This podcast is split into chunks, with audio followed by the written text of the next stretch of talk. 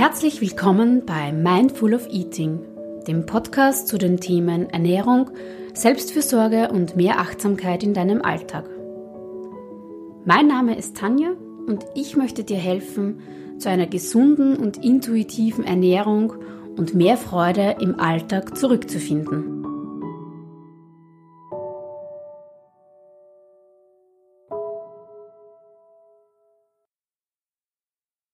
In der heutigen Folge geht es um das Thema Ernährungsverhalten. Und wie der Titel dieser Folge auch schon etwas ankündigt oder anklingen lässt, geht es auch darum, warum manchmal die eigenen Essgewohnheiten auch unsere momentane Lebenssituation ganz gut abbilden. Dazu möchte ich dir gerne eine Geschichte aus meinem eigenen Leben und meinem eigenen Ernährungsalltag erzählen und zwar ähm, geht es da um, um die Zeit, als ich meinen ersten Job damals begonnen hatte. Wie das so ist beim ersten Job, ähm, da nimmt man einfach äh, ganz oft so manche Unannehmlichkeiten in Kauf, weil man einfach glücklich ist, eine Arbeit ergattert zu haben. Und meine neue Arbeit damals war mit einer sehr langen Anfahrt verbunden. Was natürlich hieß, dass ich auch früh aufstehen musste und in der Früh generell relativ wenig Zeit hatte. Ja, und mein Arbeitsalltag dort, der gestaltete sich relativ hektisch. Tagsüber gab es nur unregelmäßig Pausen und überhaupt ähm, passierte dort relativ viel nebenbei, zwischendurch äh, und so zwischen Tür und Angel wenn ich so zurückdenke, wie da damals mein Ernährungsalltag ausgeschaut hat, ja, Frühstücken war generell eher so eine Sache zwischendurch oder vorm Computer. Mittagspause gab es nicht wirklich oder wenn dann sehr unregelmäßig. Und ja, dann hatte ich auch noch eine lange Heimfahrt vor mir, ehe ich dann endlich nach Hause gekommen bin. Und wie ich dann immer so zu Hause angekommen war, das kannst du vielleicht auch gut nachvollziehen, vielleicht ging es dir schon mal ähnlich oder geht es dir auch so. Da war dann so, dass endlich der ganze Stress und die ganze Hektik des Tages mal von mir abfallen konnte und ich zur Ruhe kommen konnte. Und, und da war dann der Punkt, dass ich merkte, ich habe einen riesen Appetit. Und, und wie das so ist, wenn einem so der, der Heißhunger überfällt, man könnte fast den ganzen Kühlschrankinhalt oder noch besser die gesamte Naschlade auf einmal plündern.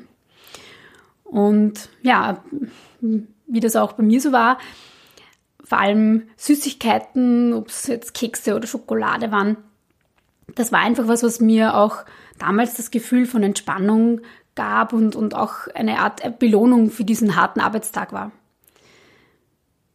Und wie das dann auch so ist, wenn man ähm, plötzlich so diesen Heißhunger hat und ganz viel auf einmal futtern könnte, da fühlt man sich dann oft unwohl danach, weil man total übersättigt ist und ein unangenehmes Völlergefühl hat. Und genauso ging es mir auch. Und anfangs, da dachte ich, ähm, dass sich dieses Verhalten sicherlich mit der Zeit legen würde. Immerhin hatte ich ja gerade erst mit der Arbeit begonnen und ja, ich musste mich ja erst an den neuen Tagesablauf gewöhnen und ja, überhaupt. Also da war ich noch ein bisschen nachsichtig mit mir. Aber meine anfänglichen Gewohnheiten, die gingen auch nach einiger Zeit nicht weg. Und ich merkte, dass ich eigentlich immer unzufriedener damit wurde. Ich fühlte mich eben ganz unangenehm voll und ich konnte schlecht schlafen und, und ich merkte auch, dass die Folgen der vielen Süßigkeiten auch nicht spurlos an meinem Körper vorübergingen. Meine Haut wurde schlechter und generell fühlte ich mich einfach wirklich nicht wohl. Und dazu kam auch noch das schlechte Gewissen, aber auch Vorwürfe mir selber gegenüber. Weil ich meine, immerhin mache ich das beruflich. Ich bin Ernährungswissenschaftlerin, ich habe das studiert, ich habe da ganz viel Wissen und tagtäglich helfe ich ja auch Menschen, ähm, die das gleiche oder ein ähnliches Problem haben wie ich und ich sollte ja eigentlich besser wissen. Also das war auch damals dann noch die Zusatzbelastung, dass ich mir da eigentlich ganz viele Vorwürfe selber gemacht habe. Und an dieser Stelle möchte ich auf jeden Fall auch noch dazu sagen, ähm, gerade wir äh, ja, Ernährungstherapeuten und Therapeutinnen, ähm, ganz wichtig, wir sind auch nicht perfekt. Und wir haben auch unsere Ernährung und unsere Gewohnheiten nicht immer total im Griff. Im Gegenteil, wir sind ja auch nur Menschen und wir plagen uns genau mit den gleichen Dingen im Alltag herum wie alle anderen Menschen auch. Auf jeden Fall ging es mir damals mit meinem Ernährungsverhalten äh, gerade am Abend gar nicht so gut.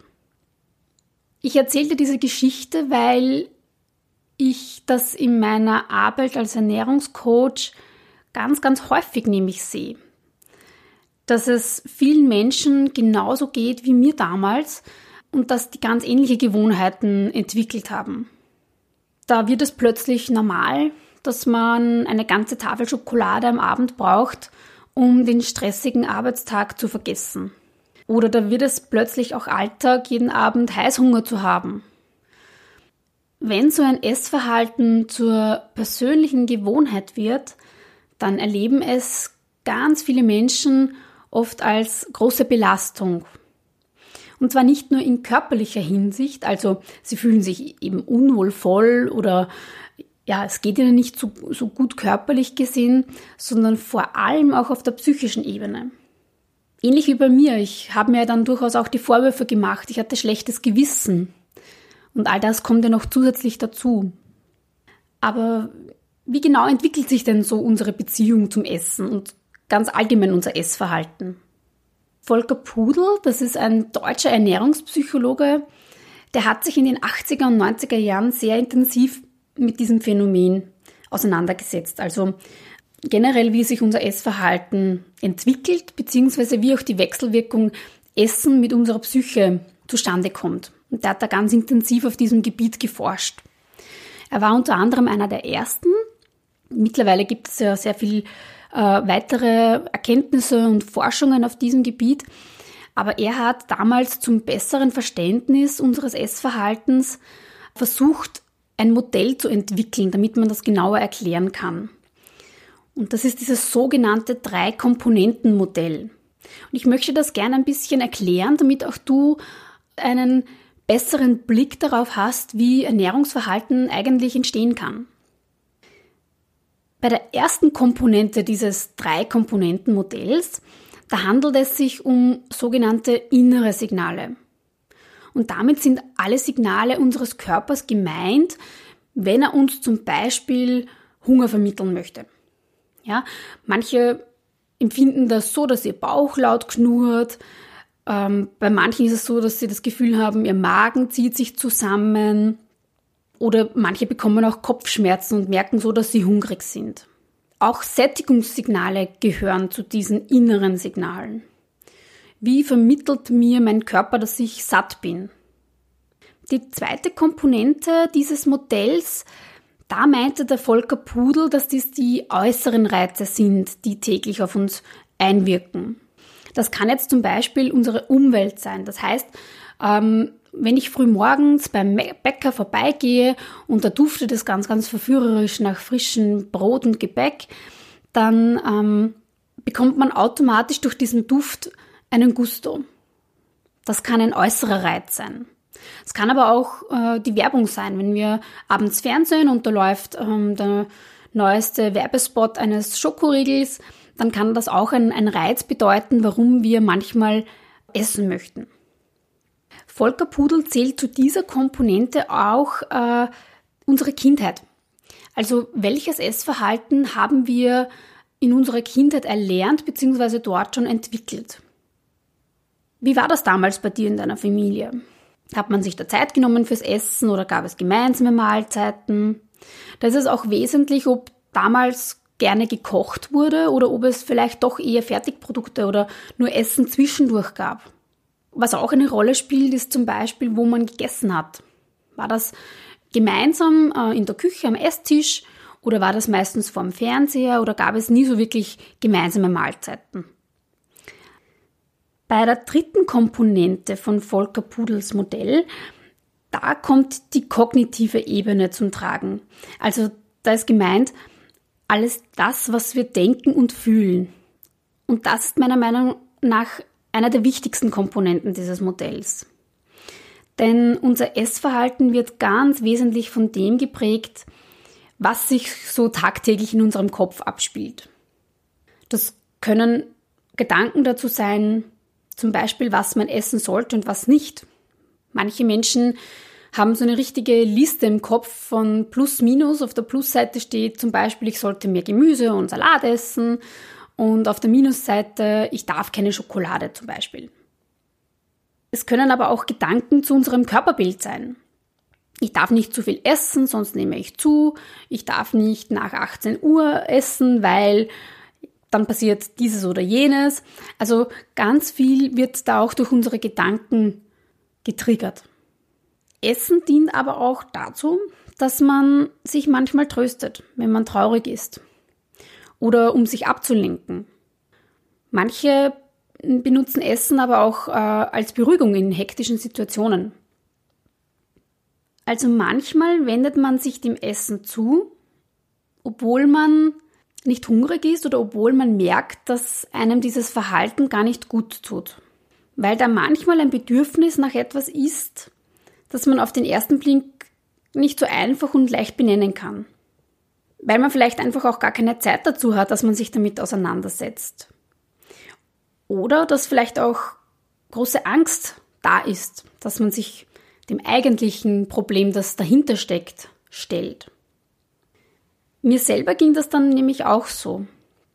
Als ich damals begriff, dass sich dieses neue Essverhalten nicht, nicht gelegt hat oder nicht mit der Zeit einfach legte, da begann ich natürlich meine Ernährung zu verändern und versuchte natürlich allerhand. Eh klar, ich meine, immerhin mache ich das beruflich, ich weiß schon, was man da alles versuchen kann. Ich, zum Beispiel versuchte ich, dass ich mein Frühstück nicht nebenbei ähm, aß, dass ich ja, geschaut habe, dass ich hatte, dass ich ein gutes Mittagessen hatte, dass das ausreichend war. All das, dass ich abends nicht immer wieder in diese Heißhungerfallen äh, tappte. Mein Vorhaben, das, das so umzustellen, das klappte an und für sich ganz gut. Also ich schaffte dadurch wirklich, dass ich nicht unbedingt hungrig nach Hause kam. Aber was trotzdem passierte, ich fiel immer wieder in dieses eine alte Essverhalten zurück, und endete immer mit vollem Bauch und schlechtem Gewissen, weil ich wieder Süßigkeiten genascht hatte und ich das einfach nicht ablegen konnte. Und ich will dir mit dieser Geschichte zeigen, dass Essen ganz oft eigentlich nur eine gewisse Art der Flucht ist. Vielleicht ist da einfach gerade zu viel Hektik im Leben, man hat keine Zeit für sich selbst. Manchmal ist aber auch so, dass man gerade zu viel Leere und zu viel Raum hat. Manchmal ist es so, dass der miese Job da ist, der einem langweilt oder die Beziehung mit dem Partner oder der Partnerin läuft nicht so, wie man sich das vielleicht gewünscht hätte. Und wenn ich esse, dann muss ich mich mit diesen anderen Problemen einfach nicht beschäftigen. Da kann ich, ja, da kann ich abschalten. Essen tut mir gut, es nährt mich und meinen Körper. Und da liegt es eben auch sehr nahe, dass man anfänglich versucht, Probleme mit Essen zu lösen. Als ich damals merkte, dass all meine Vorhaben und Vorsätze nicht wirklich fruchteten, da merkte ich eben auch, dass wohl ein anderer Grund die Ursache für mein Verhalten sein musste. Weil wir alle brauchen nicht nur Essen, um funktionieren zu können. Wir brauchen als Menschen auch Zuneigung und Liebe, Phasen der Ruhe und Entspannung. Wir brauchen aber auch Aktivität und Austausch mit anderen Menschen. Und das muss man verstehen lernen, dass all das uns Essen einfach nicht geben kann. Es kann uns vielleicht kurzfristig ein gutes Gefühl geben, aber letztlich bleiben die anderen Bedürfnisse trotzdem bestehen. Und man muss erkennen, dass egal wie viel man isst oder egal was man isst oder welche Lebensmittel einem auch noch so vermeintlich gut tun und Entspannung schenken, all diese anderen Bedürfnisse, die werden dadurch nie kleiner oder im Gegenteil eigentlich fast nur größer und niemals gestillt werden. Die Balance ist hier der Schlüssel. Balance halten. Denn kommt deine innere Balance ins Wanken, also dein, dein Leben ins Wanken, dann kann sich das auch oft in deinem Ernährungsverhalten widerspiegeln. Bei mir war das dann so, dass ich letztlich nach einiger Zeit und vielen kleinen Schritten später ich mir eigentlich eingestehen konnte, dass es mein Job damals war, der mich sehr unglücklich machte. Dass einfach viele Bedingungen dort, dort nicht gepasst hatten für mich und mich das unglaublich unzufrieden und unglücklich machte und ich das abends dann versuchte wettzumachen, indem ich mich mit Süßigkeiten tröstete oder mit Schokolade tröstete. Vielleicht hast du dich in meiner Geschichte an der einen oder anderen Stelle auch wiedergefunden. Und ich möchte dich durch diese Geschichte ermutigen und dich einladen, dass du dich wirklich auch einmal selbst fragst, wie geht es mir eigentlich zurzeit? Wie fühlt sich mein Leben im Moment denn gerade für mich an? Bin ich zufrieden? Oder was macht mich vielleicht gerade unzufrieden? Und merke eigentlich auch ich, dass ich Essen immer öfter dazu nutze, um mich zu trösten oder abzulenken? Nimm dir wirklich die Zeit für dich selbst und stell dir einmal diese Fragen. Denn das ist meiner Meinung nach ganz wichtig, sich dies ab und zu wirklich selbst zu fragen. Denn nur so siehst du, ob du dich noch auf dem Kurs befindest, wo du gerade sein möchtest, oder ob du eigentlich gerade dabei bist, dass du total davon abkommst. In der nächsten Folge von Mindful of Eating stelle ich dir eine Übung dazu aus dem Coaching vor in dem es nämlich genau darum geht, nämlich eine Ist-Analyse deines jetzigen Lebens zu machen. Aber, und das ist noch viel wichtiger, wie ich finde, dass du mit dieser Übung auch gleich erste Lösungsansätze finden kannst, wie du mit kleinen Schritten bereits in deine persönliche Veränderung kommen kannst. Mir persönlich hat diese Übung damals sehr geholfen, damit ich erkennen konnte, wo denn das eigentliche Problem lag. Vielleicht hilft dir diese Übung ja genau so wie mir. Schön, dass du bei der heutigen Folge von Mindful of Eating dabei warst. Falls dir diese Folge gefallen hat, dann würde ich mich total darüber freuen, wenn du mir ein paar Sternchen oder Kommentare auf iTunes, Spotify oder Soundcloud dalässt. Bis zum nächsten Mal. Ich freue mich auf dich. Alles Liebe.